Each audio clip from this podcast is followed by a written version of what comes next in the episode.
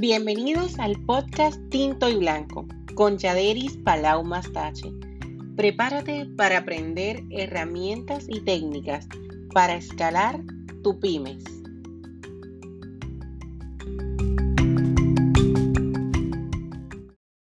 Saludos todas y todos. Hoy vengo a darte una fórmula secreta para que puedas comenzar tu propio negocio o hacer expansiones de negocios ya establecidos.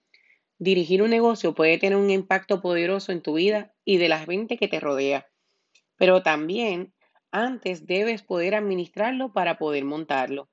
Si nunca has tenido un negocio, la idea de iniciar uno propio puede parecer aterradora. Afortunadamente, muchos otros emprendedores ya lo han hecho, por lo que puedes sacar provecho de su sabiduría, su entendimiento, sus éxitos, sus fracasos, sus mejoras. Así que hoy voy a darte algunas alternativas de cosas importantes que debes tener, ¿verdad? En tu memoria o en tu mente antes de comenzar un negocio. Son consejos prácticos y aspectos relacionados desde encontrar y validar tu idea para hacer dinero hasta descubrir tu estrategia de envío para finalmente lanzar tu producto o servicio. Muchas veces cuando tomamos la decisión de comenzar un negocio, lo hacemos teniendo un negocio ya establecido o un trabajo establecido que en muchas ocasiones es un trabajo full time. Así que es importante para tú comenzar un negocio usar el tiempo que tienes disponible. No importa cuán ambiciosa sea tu objetivo comercial, aún puedes comenzar un negocio en tu tiempo libre. Adecuarlo a los compromisos actuales de tu vida. No todo el mundo puede renunciar a su trabajo full time o de tiempo completo para dedicarse a desarrollar un negocio. Así que puedes comenzarlo en ese tiempo que tienes libre es importante saber que existen paralelos y estigmas de lo que la gente puede hacer para comenzar un negocio. Pero muchas veces de forma paralela, tú puedes comenzar tu negocio o desarrollar tus ideas teniendo tu trabajo full time. Así que es importante tomar lápiz y papel en tus periodos de tiempo libres, el cual debes crear una agenda para dedicar y sacar ese tiempo para desarrollar tu negocio. Así que el segundo paso es identificar una idea de negocio. Encontrar esa idea es algo que puede abordar sistemáticamente confiando en enfoques probados en el tiempo que han funcionado por otros emprendedores. ¿Qué quiere decir? Debes primero explotar tus intereses personales. ¿Qué te gusta hacer en tu tiempo libre? Hay productos que se pueden vender en relación con pasatiempos o una frustración común que tienes. Por ejemplo, desarrollar cosas que puedas hacer por ti mismo sin efecto te gustan las manualidades. Investiga productos existentes. Existen las reseñas de productos para ver si hay una queja común sobre el producto popular. Y mira si puedes identificar brechas en el mercado. Capitaliza temprano las tendencias. Si notas que un producto en particular parece estar apareciendo en todas partes, o si tienes una gran idea para ayudar a sacarle el máximo provecho a un producto popular, podría generar grandes ideas de negocio. Recuerda, todo lo que necesitas es una idea para comenzar. Muchos negocios exitosos se lanzaron con un producto exclusivo y se expandieron hacia productos complementarios a partir de ahí. Así que tu idea es importante tenerla escrita saliendo desde tu propio interés. ¿Qué es lo que te apasiona? Por ejemplo, ¿Te gusta hacer collares? ¿Te gusta hacer prenda, bisutería? ¿Te gusta la cocina? ¿Te gusta el beverage, la barra? ¿Te gusta el café? ¿Qué es lo que te gusta hacia la tendencia que quieres ir? En efecto, pudiese ser que lo que te guste es trabajar en carpintería, en construcción, diseño. ¿Qué es lo que te apasiona? Y que esa idea nazca de ti, de, de las cosas que a ti te gustan. Así que partiendo de esa premisa, pudieras ir buscando información y desarrollando tu propia idea. Luego, debes validar tu idea de negocio.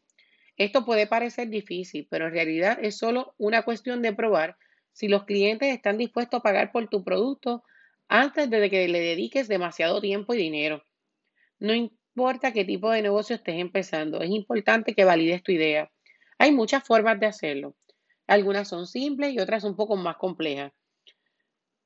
Es importante configurar una tienda para tomar pedidos por adelantado. hacer taste de tu producto y comenzar a lanzarlo.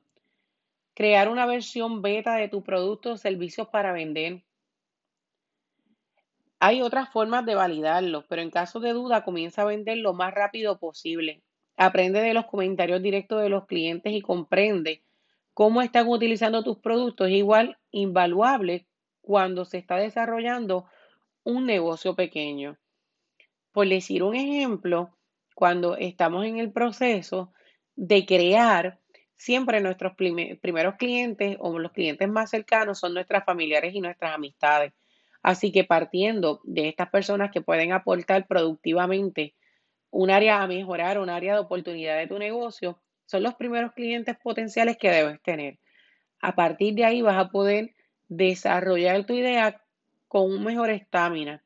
Mira un caso o un ejemplo, ¿verdad? De David Barnett, que fue quien diseñó los Pop Soccer con una fórmula para evitar, su fórmula era evitar que los cables auriculares se enredaran.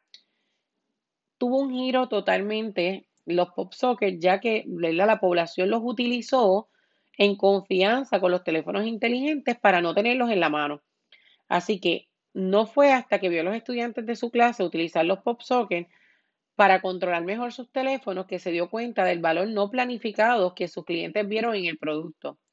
Esa información ayudó a PopSoccer a vender más de 35 millones de unidades.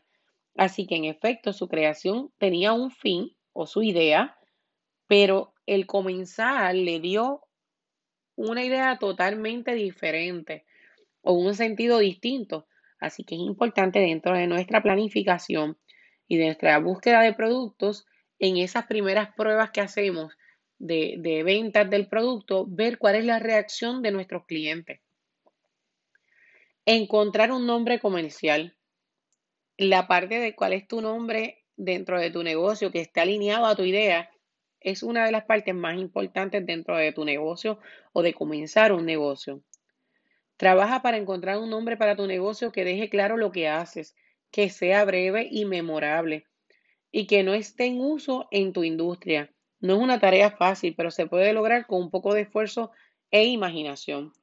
Los generadores de nombres pueden ayudarte a encontrar una lista de ideas únicas y también hay muchas prácticas adecuadas probadas para escoger el nombre de tu negocio que te pueden ayudar a construir, a construir tu propia lista.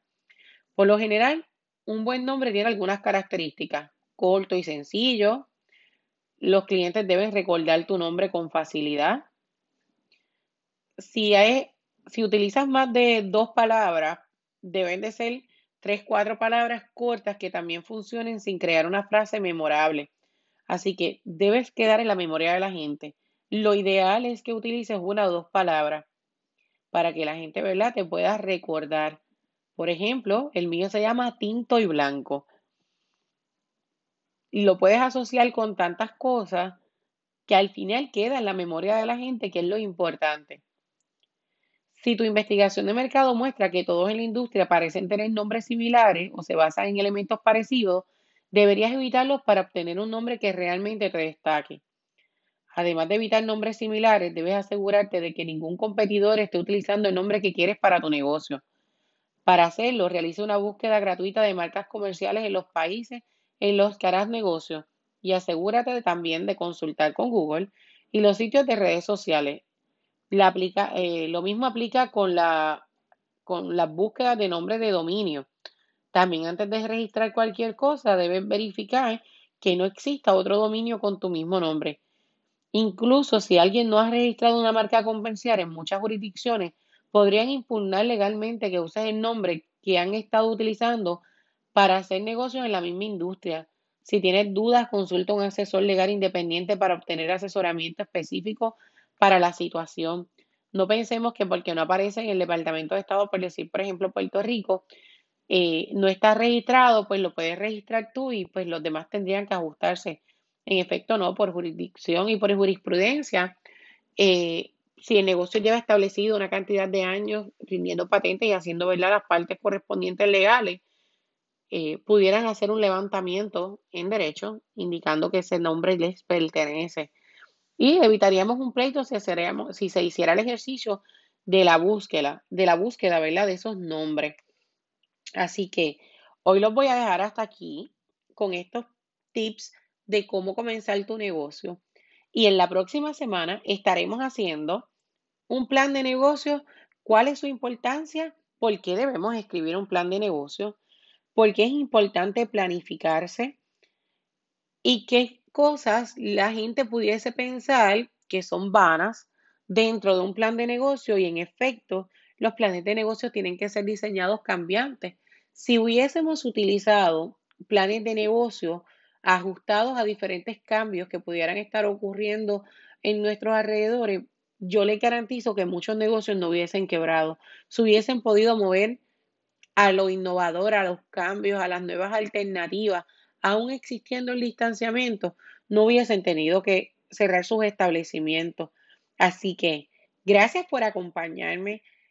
Este uno de los tantos lunes que vamos a estar juntos en estos podcasts donde Tinto y Blanco les estará dando alternativas, herramientas y fuentes de información en búsqueda de que tu negocio sea exitoso.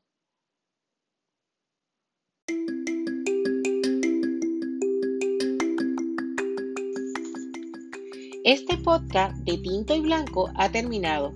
No olvides suscribirte para recibir las mejores herramientas para tus pymes. Cuento contigo y estoy disponible para ayudarte.